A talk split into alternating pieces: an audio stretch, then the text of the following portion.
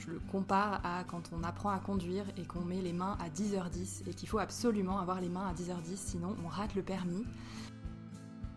Ça va être une parenthèse dans votre vie où en fait les vacances, les week-ends, les soirées, tout ça en fait il y a beaucoup de travail, beaucoup de travail. Tu investis sur toi-même et ça c'est le plus bel investissement que tu puisses faire en fait. J'arrivais pas à franchir le cap de prendre la décision de me reconvertir parce que bah, j'avais fait des tableaux dans tous les sens, arguments pour, arguments contre. Euh, et, je pense qu'à un moment, si l'idée revient régulièrement, vous abandonnez l'idée parce que trop d'inconvénients et elle revient, il faut franchir le cap. Je regrette absolument pas. On est en plongée, hein. c'est comme euh, moi, euh, si on doit comparer par rapport au sport, c'est un marathon. Hein. Finalement, quand on les vit sur le coup, on trouve des solutions. Je trouve que globalement, on finit par, euh, par trouver des solutions qui permettent d'aller jusqu'au bout. Moi, ça a toujours été mon leitmotiv, c'est j'ai toujours voulu être kiné, je serai kiné et je suis kiné maintenant. Bonjour et bienvenue sur Kinédi. Je dédie cet épisode à tous ceux qui aimeraient changer de métier, à tous ceux qui veulent se lancer dans les études de kiné mais qui n'osent pas, et aussi à tous ceux qui l'ont fait et qui ont réussi. J'ai reçu beaucoup de messages de personnes déjà en activité et souhaitant se lancer dans les études de kiné. Cela m'a donné envie de répondre à leurs questions et par la même occasion d'interroger mes amis d'école de kiné, Clémence, Gaïa, Lise et Claire, avec qui j'ai le plaisir d'échanger sur notre reconversion. Clémence, avec qui j'ai fait le premier épisode de ce podcast, était ingénieure et prof de yoga avant de se lancer dans les études. Claire était ingénieure et prof de maths, Lise, orthoptiste, et Gaïa, quant à elle, était déjà kiné en Tunisie, mais elle a dû refaire tout le parcours kiné en France pour pouvoir travailler. Avec les filles, on va vous parler du mode passerelle et de la voie extra-communautaire pour intégrer le cursus dès la première année. Avec beaucoup de transparence et d'émotion, ces quatre super nanas avec qui j'ai tissé des liens très forts vont vous parler de leurs plus gros défis pendant les études, comment elles ont vécu ces quatre ans et les conseils qu'on peut donner à toute personne souhaitant se lancer dans cette aventure particulière. Après cet épisode, j'espère que ceux qui hésitent encore à se lancer auront trouvé des réponses à leurs questions et que ça leur donnera envie de se réinventer encore une fois. Gaïa, est-ce que tu veux bien te présenter, nous parler de ton parcours en quelques mots? Bonjour, euh, je m'appelle Gaïa Bakouche, je suis euh, masseur kinésithérapeute depuis 2021. Euh, Et à la base, j'ai fait trois ans d'études en Tunisie. donc j'ai un diplôme, une licence appliquée en physiothérapie qui n'est pas reconnue en France. Et j'ai dû refaire tout mon parcours scolaire en France pour avoir euh, le diplôme d'État. Euh, actuellement, je suis euh, kiné dans un cabinet libéral dans le 20e, spécialisé en pelvipérinéologie, dans la rééducation périnéale, et instructrice en pilates, puisque je propose des cours de pilates périnée, toujours dans le 20e. Merci, Merci Gaïa. Claire? Donc Claire, avant d'être kiné, j'étais ingénieure.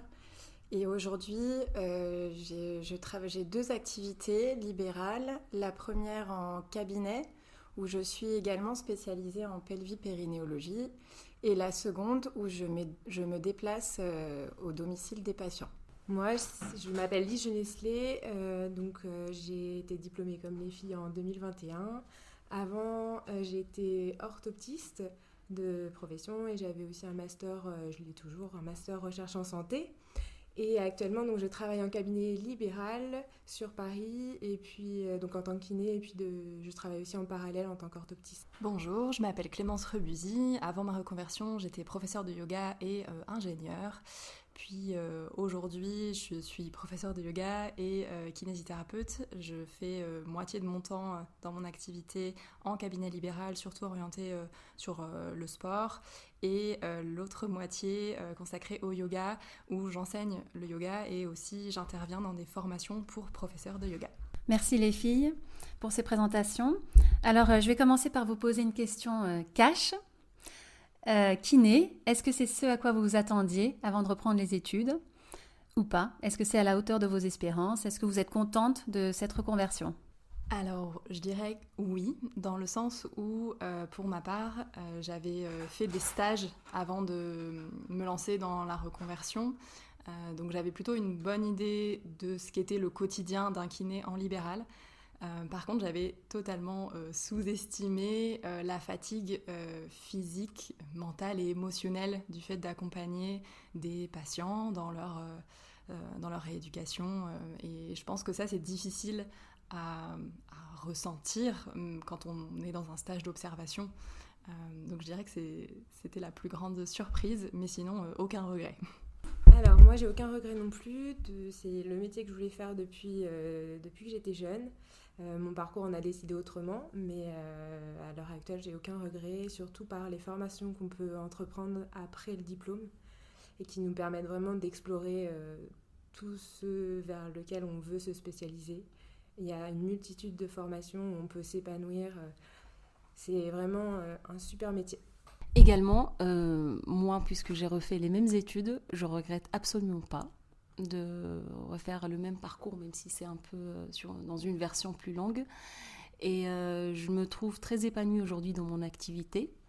et j'encouragerai en fait tous ceux qui, qui, ont des doutes sur euh, la beauté euh, de ce métier. C'est un très beau métier. Moi, pour ce qui est de la part euh, humaine que je recherchais dans mon métier, je suis comblée.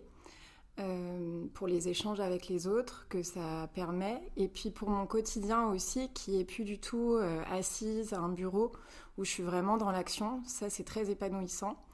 Je dirais que par contre, pour ce qui est de, des aspects peut-être un peu plus négatifs du métier, c'est que j'ai parfois le sentiment de, de manquer d'outils, qu'on est... Euh, on travaille avec des choses dont on n'a pas la certitude de l'effet. Et donc ça, je trouve ça difficile à, gérer. Et le fait de, de s'y retrouver aussi sur l'offre de formation pour acquérir euh, des outils utiles. Je trouve ça très difficile de faire la part des choses, de ce qui va vraiment fonctionner, de ce avec quoi on est en accord. On est très euh, influencé en ce moment par euh, le BP et, je trouve que c'est très difficile de s'y retrouver sur tous ces aspects-là. Oui, oui, je, te rejoins Claire. C'est vrai qu'il y a beaucoup, beaucoup de formations et parfois on a envie de toutes les faire et on ne sait pas trop laquelle choisir souvent.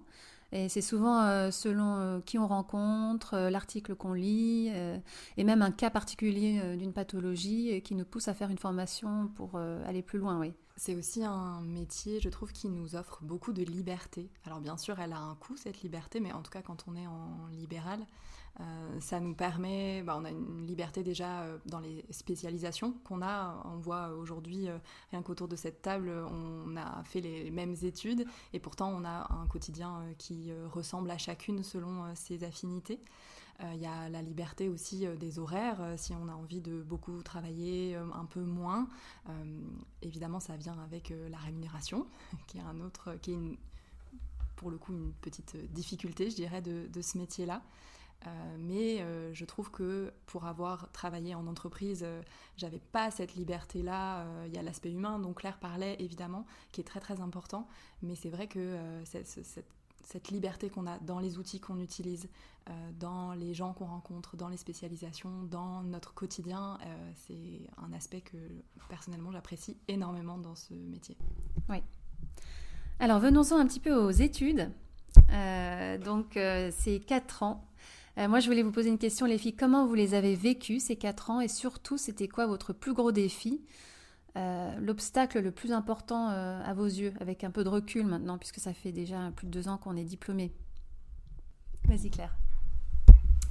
Alors déjà, il y a l'aspect financier, c'est-à-dire que moi j'imaginais, quand j'ai démarré les études, pouvoir avoir un petit boulot d'appoint pour avoir des ressources financières en parallèle des études, chose que j'ai pas du tout pu mettre en place parce que très vite euh, je me suis rendu compte de la charge de travail. Euh, alors je sais que certains étudiants hein, dans notre promotion arrivaient à concilier ça, mais il euh, faut avoir en tête que du coup c'est sacrifier aussi des moments de des moments de comment dire d'activité personnelle à soi. Donc c'est quand même assez intense comme comme étude. Donc je dirais que ça c'est c'est l'une des difficultés. Et puis se remettre à travailler le week-end, chose qu'on n'a pas forcément à faire dans des métiers plus d'entreprise. Donc vraiment travailler le soir, le week-end, s'astreindre à réviser, travailler les cours. Donc ça, c'était une difficulté. Pour ma part, euh, la grosse, grosse difficulté, euh, moi qui a eu déjà le diplôme avant, c'est de retrouver une place parce que c'était dur pour moi. Euh, je ne savais pas si j'étais étudiante ou professionnelle qui retourne pour faire les mêmes études et je retrouvais pas forcément ma place et j'étais très dans l'hésitation. Est-ce que je prends des initiatives? Est-ce que non, c'est mal vu? Est-ce que. Voilà. Euh, sachant que l'école où on a suivi notre parcours, euh, ils étaient très scolaires et. Euh, et en fait, comme j'avais un certain âge quand j'ai repris mes études, c'était un peu dur pour moi en fait de retourner sur les bancs et de en fait de resuivre en fait une école. Et voilà, pour ma part, c'était ça. Je rejoins Gaïa euh, sur l'aspect scolaire. Moi, ma plus grosse difficulté euh, dans cette reconversion, ça a été d'accepter de retourner dans, dans un cadre scolaire. Euh, je, le compare à quand on apprend à conduire et qu'on met les mains à 10h10 et qu'il faut absolument avoir les mains à 10h10, sinon on rate le permis. je me souviens que j'ai passé la première année à ressentir beaucoup de colère mmh. parce que je ne comprenais pas ce qu'on nous bah, considère effectivement euh, comme euh, bah, qu'on nous considère pas forcément euh, d'égal à égal entre une, relation entre professeurs et étudiants pour nous mener vers un projet.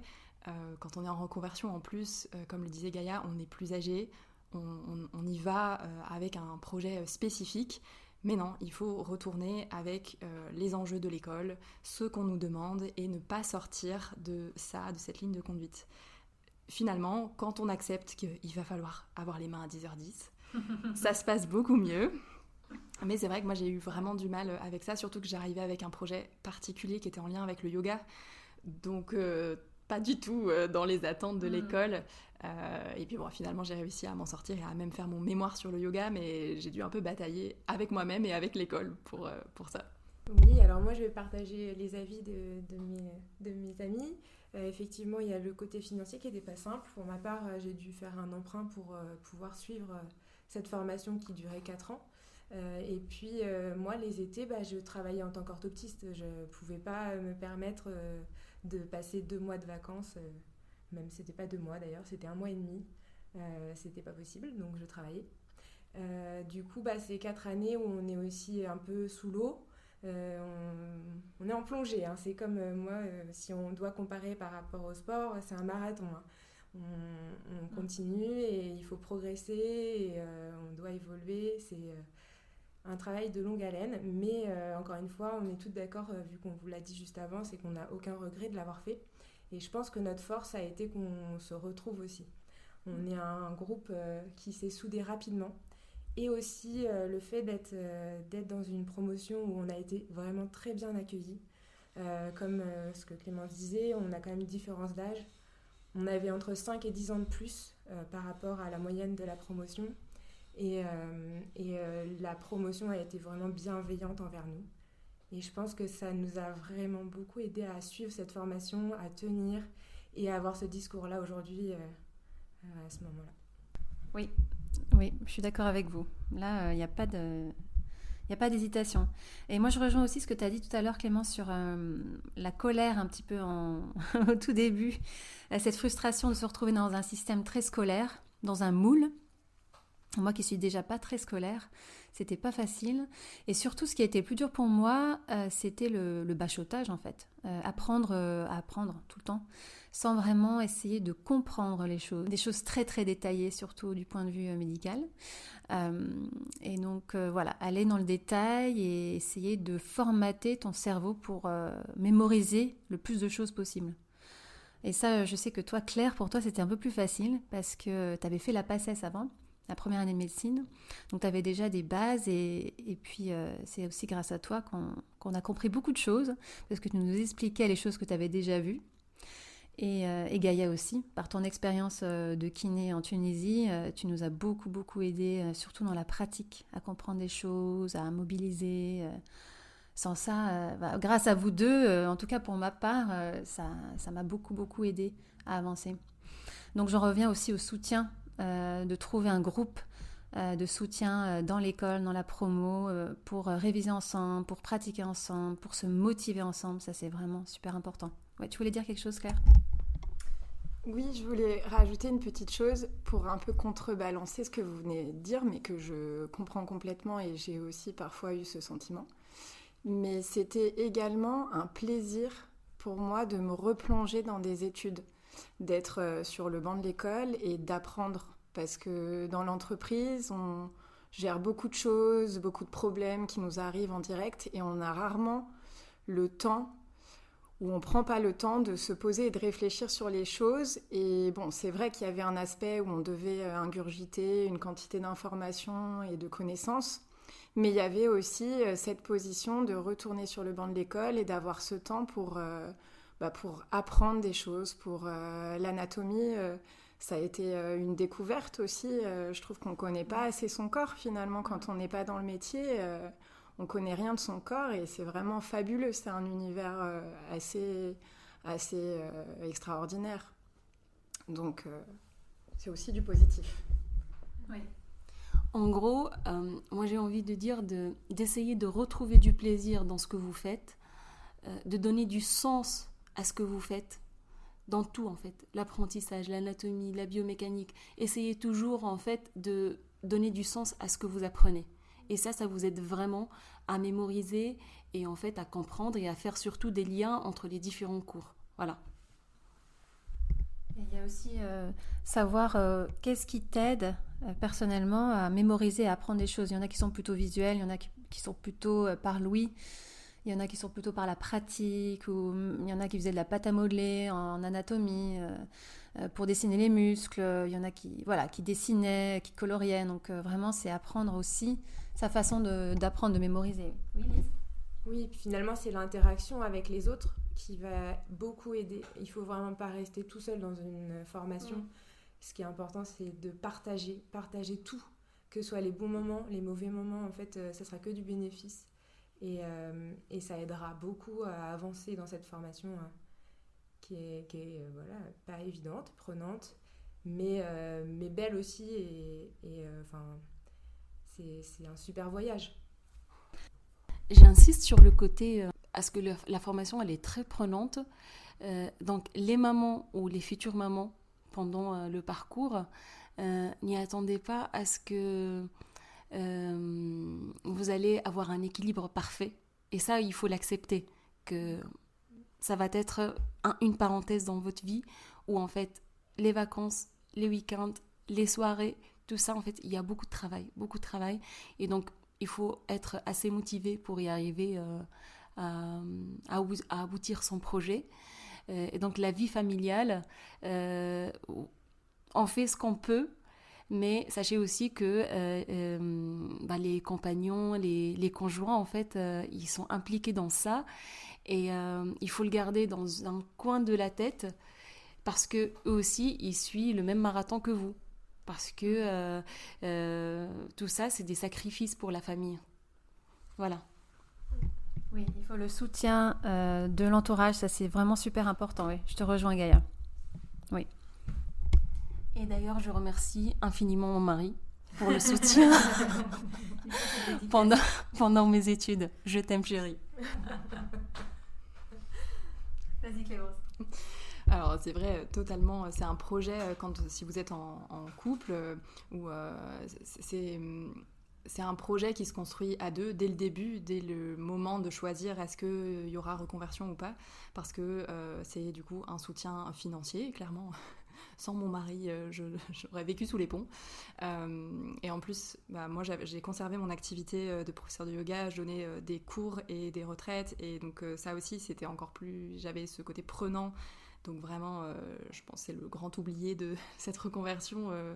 mon mari, on n'a pas, pas, passé beaucoup de temps ensemble. Et en plus, on a décidé de se marier en même temps de la reconversion. Donc c'était compliqué aussi d'organiser tout ça. Mais ça se fait. Et que ce soit la famille aussi, vos amis, vous allez les voir moins.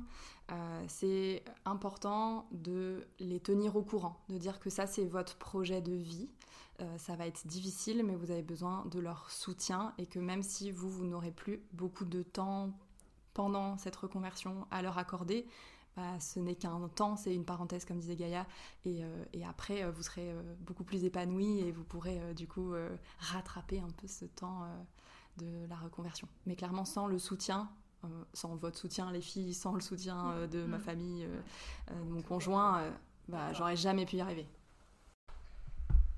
Je voudrais aussi rajouter que en dehors de la formation, la vie elle continue euh, et, que les projets personnels, eux, sont des fois mis de côté, alors que notre environnement personnel, euh, familial, amical, etc., eux, font avancer leurs projets personnels. Donc euh, des fois, il y a un petit décalage aussi qui peut s'installer entre nous et notre vie personnelle et en formation, et la vie de nos amis d'avant la formation. Euh, donc c'est aussi à nous de se poser les bonnes questions pendant la formation. Qu'est-ce qu'on, est-ce qu'on a encore l'énergie de, de, se projeter dans des choses parallèles pour notre vie personnelle euh, ou pas? Et, euh, et, de, et d'avancer comme on peut finalement. Oui, bah, c'est vrai que on s'est dit que ce projet il n'était pas suffisamment compliqué pour nous, je crois.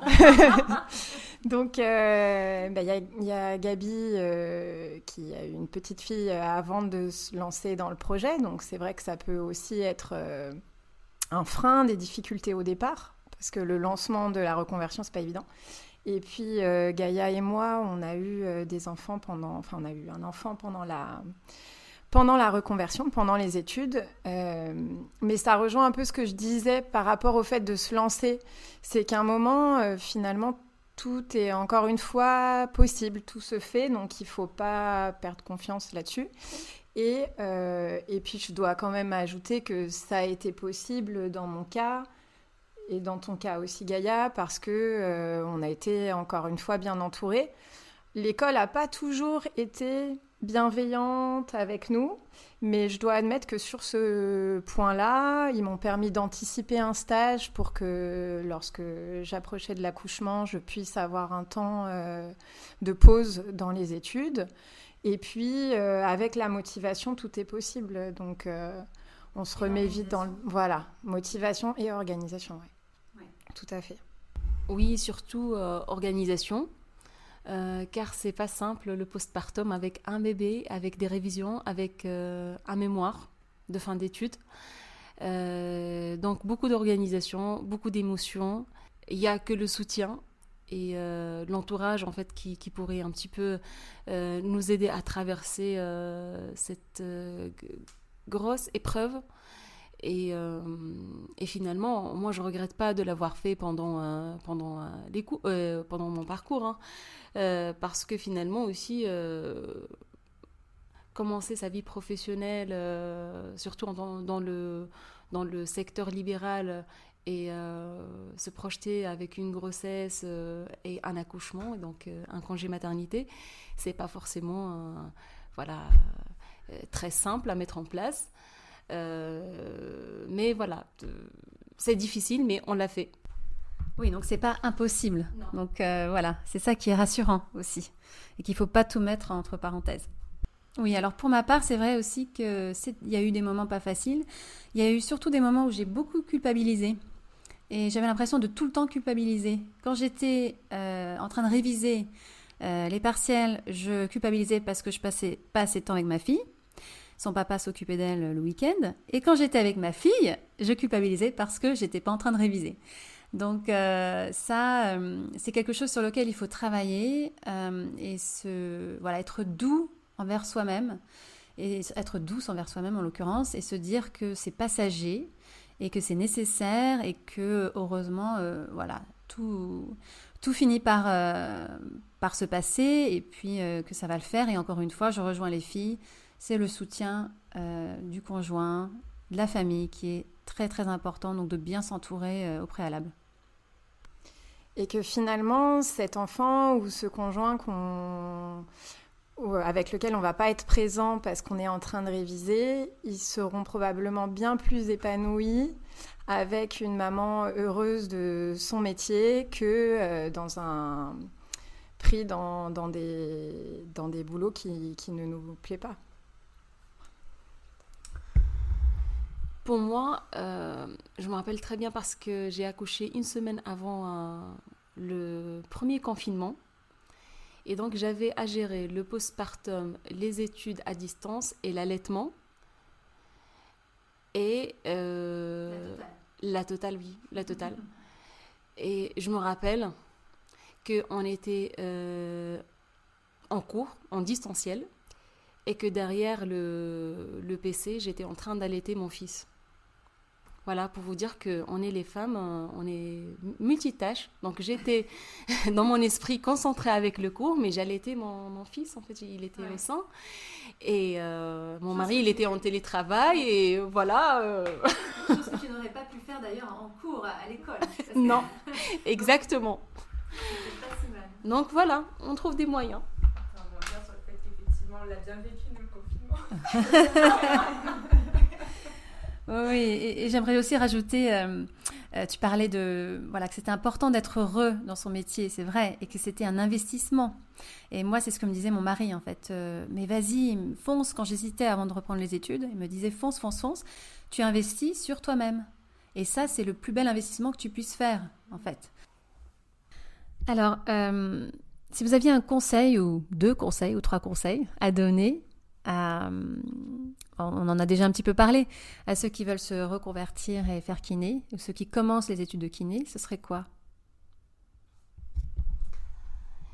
Soyez indulgent envers vous-même, euh, parce que vous pouvez passer beaucoup de temps pour apprendre, pour euh, euh, beaucoup de temps de sacrifice aussi de votre famille, et parfois on n'est pas assez efficace c'est normal. Euh, sachez aussi euh, euh, oser prendre des pauses. Dire que maintenant, je suis un peu saturée. Là, j'ai besoin d'une petite pause. En fait, ça ne changera pas trop les résultats. Mais l'important, c'est que vous ne perdez pas cette motivation et cette en fait, curiosité qui est en vous. Parce que ça peut en fait se transformer en c'est-à-dire le plaisir, il peut, il peut se transformer euh, et devenir en fait un fardeau. Donc essayez vraiment euh, de dire aujourd'hui j'ai fait ça, je me remercie, demain je ferai mieux, et le lendemain je ferai mieux, et encore mieux, et voilà. Clémence? Je dirais euh, se rappeler pourquoi est-ce qu'on a entrepris la reconversion. Parce que ça va être un long voyage et euh, d'avoir peut-être même euh, affiché sur son bureau euh, quelles étaient les intentions avec lesquelles on, a fait ce choix de la reconversion. Ça va permettre de garder l'endurance sur le long terme. Parce que finalement, aujourd'hui, pendant qu'on y était, les études, ça, moi, ça m'a paru à des moments assez longs. Et aujourd'hui, bah, là, c'est le plaisir d'être derrière. Et, et je pense que c'est important d'avoir, euh, d'entretenir voilà, cette, euh, cette motivation pour se dire c'est qu'un temps. L'école, c'est un temps. Euh, la vie professionnelle, c'est long. Et on va prendre du plaisir au moment de, de, la vie professionnelle, dans les moments où les études c'est compliqué, et bien sûr on a parlé du soutien, ça vraiment avoir du soutien que ce soit des gens qui vivent la même chose, et surtout après, ça fait des amitiés euh, pour la vie avec lesquelles on peut partager les joies et les difficultés euh, de la vie pro d'après. Euh, voilà, vraiment se, sentir entouré, mais se rappeler pourquoi, pourquoi est-ce que vous avez envie de le faire, pourquoi est-ce que vous l'avez fait, et c'est ça qui va vous guider à mon sens. Puis ce qu'il faut être sûr et certain, c'est que vous aurez des doutes. Vous avez votre objectif à la base, quand vous irez à votre entretien, vous saurez pourquoi vous y allez, mais durant vos quatre années, vous allez avoir des doutes c'est sûr qu'à des moments, vous allez vous baisser les bras. C'est sûr qu'à des moments, il y aura des moments de doute énormes où vous allez vous dire je, je vais arrêter parce que c'est trop difficile, parce que vous aurez fait tellement de concessions et que ça demandera trop, ce sera la goutte d'eau.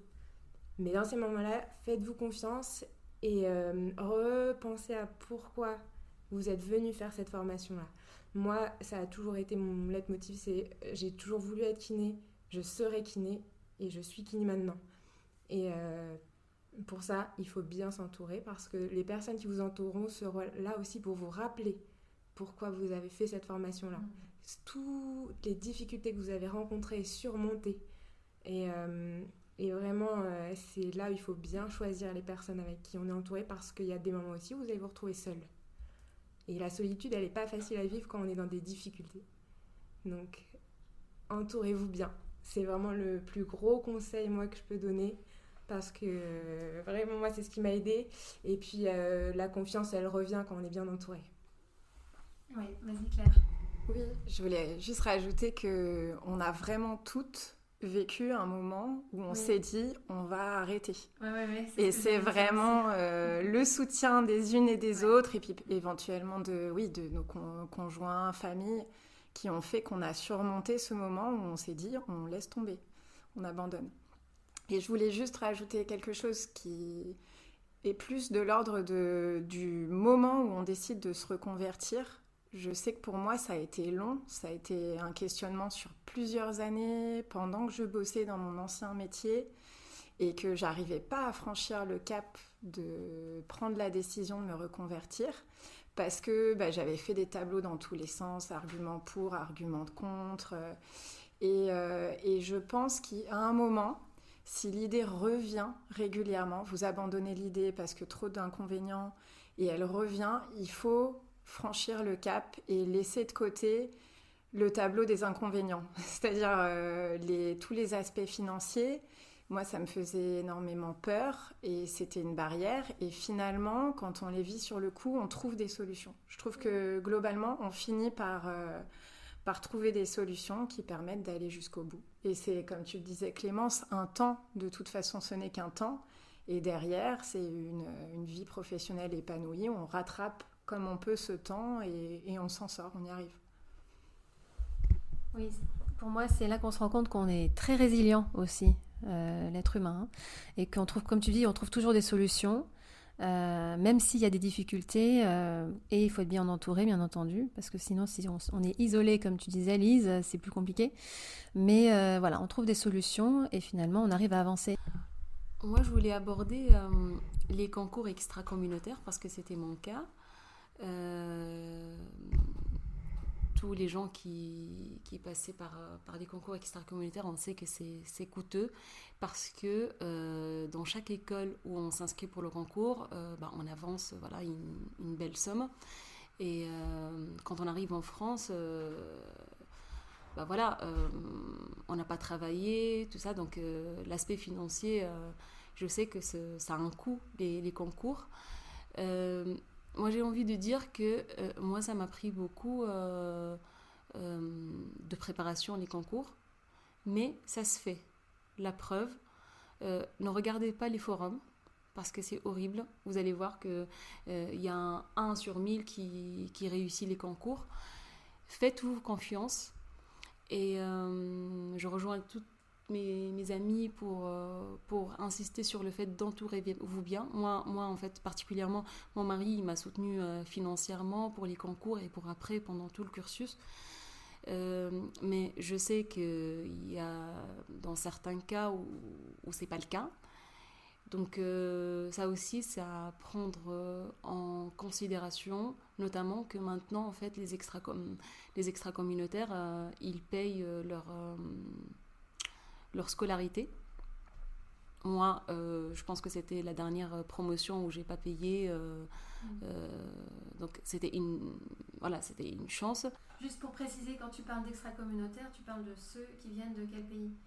Alors, les extra-communautaires, c'est les, les kinés qui ont suivi leur scolarité dans un pays autre que l'Union européenne. Ça peut être des Français, mm des Marocains, des Maghrébins, mais en fait des Français qui ont suivi par exemple euh, leur euh, scolarité euh, au Maroc ou en Tunisie. Et qui doivent passer des équivalences en France. Donc soit comme toi qui reprennent les études de, de la première année à la dernière année, ou alors qui commencent en deuxième ou troisième année selon, oui. selon l'école.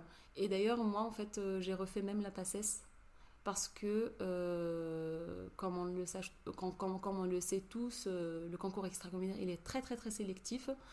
Et, euh, et pendant mon année de PACES, j'ai tenté le concours et j'ai été prise. Et donc, ne vous fermez pas les portes, toquez sur toutes les portes et après, vous verrez. Mm. Oui, euh, tu parles d'extra-communautaire, on peut aussi parler des, passerelles, puisque donc euh, Lise, Clémence et moi, on a, on est on a été sélectionnés euh, par le mode passerelle, donc ça veut dire qu'il faut avoir un master, peu importe le master d'ailleurs, pour entrer. Et donc là, c'est la sélection se fait sur dossier, lettre de motivation, CV et entretien. Justement, les filles, ma question c'est est-ce que vous avez un conseil particulier à donner à ceux qui veulent passer par ce mode? Je dirais que pour les personnes qui ont un parcours qui n'est pas du tout dans le domaine de la santé, ce qui était mon cas, donc moi j'étais euh, ingénieure euh, chargée d'études en transport public, donc vraiment rien à voir euh, avec les études de kiné. Ayez un projet professionnel construit pour pouvoir démontrer dans votre lettre de motivation que vous savez pourquoi est-ce que vous venez là et c'est pas juste que vous avez vu de la lumière.